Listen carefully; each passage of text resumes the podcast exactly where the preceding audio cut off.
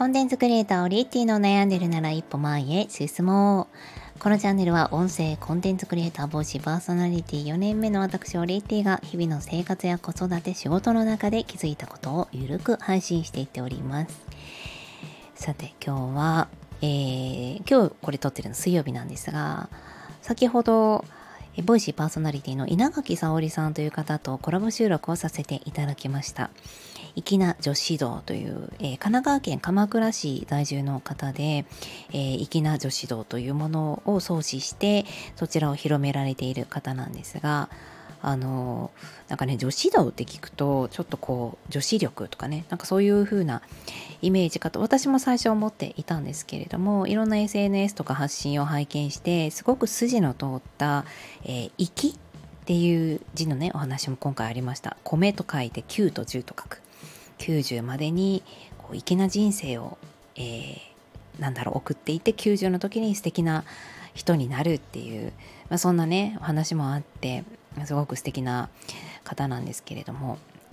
あのその方のねお話の中で印象に残ったのが整えるというのは自分にこう戻す自分と向き合う、えー、自分に何て言ったっけなそうそう自分自分に戻すみたいな話があったんですよ。でその自分に戻すには、まあ、ご機嫌なになるようなお気に入りの、えー、空間とか飲み物食べ物やってることみたいな話があって最近私自分があこれやってるとめっちゃ幸せだなって思う瞬間があったのでそれをお話ししてもいいですか？あのね最近めっちゃキュンキュンしたいの私。本当にキュンキュンしたいの。あの携帯の漫画もまあ以前ですねちょっとエロいのとか見てるって話もしてまあエロいのとかも見たりするんですが最近エロいのよりキュンキュンするのがむっちゃなんかツボな感じがしてちょっとタイトルはあまり覚えてないんですけど、まあ、女子高生と、えー、男子高生の話もあり、えー、社会人になってからの話もあり年下男子年上女子みたいなねありがちな設定なんですけどあのなんかね、えー、エロい描写ではなくてこう手をつなぐとかこう触れ触れるのか触れないのか触れるのか触れないのかみたいなその友達以上恋人未満的なの描写を見てなんかうわうわいいなーってかすごいパワーいただけるなーっていう感じが最近めちゃくちゃあるんですね。もうアマンゾンプライムでも今何見てたっけな？えー、あ来世ではちゃんとしますっていうものがたまたまなんかおすすめで上がってきて他にめっちゃ見ないといけないものあるんですけど結構ハマってしまってあのまあちょっとエロの要素ももちろんあるんですけどエロっていうよりねなんか主人公のその女性の方が、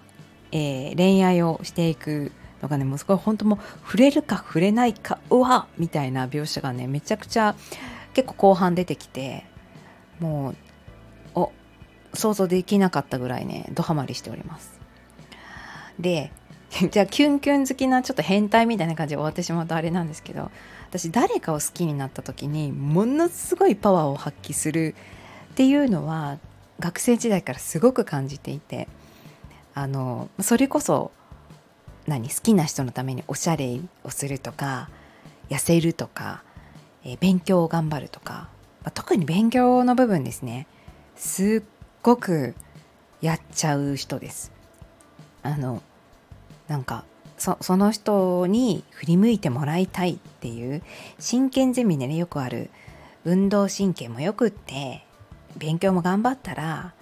好きな人に告白されるみたいなあるじゃないですか。なんかそれを本当夢見て頑張ってましたね。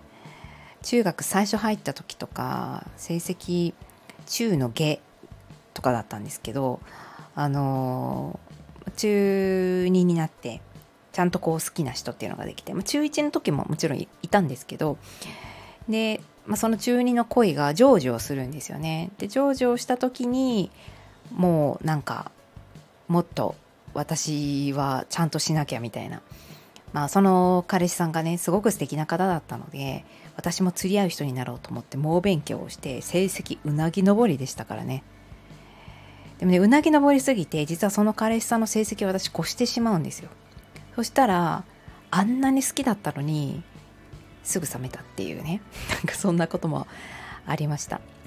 でもこう何かにキュンキュンしたりああ好きだって思うこの気持ち忘れてましたね。なんかこれを今日は生かして、えー、仕事とか今後の生活を整ったのでね頑張りたいと思っておりますという話でした。はい、こう自分軸に戻すっていう言い方がいいのかどうか分かんないですけど私に今そのパワーになってるものはキュンキュンすることでしたではまた。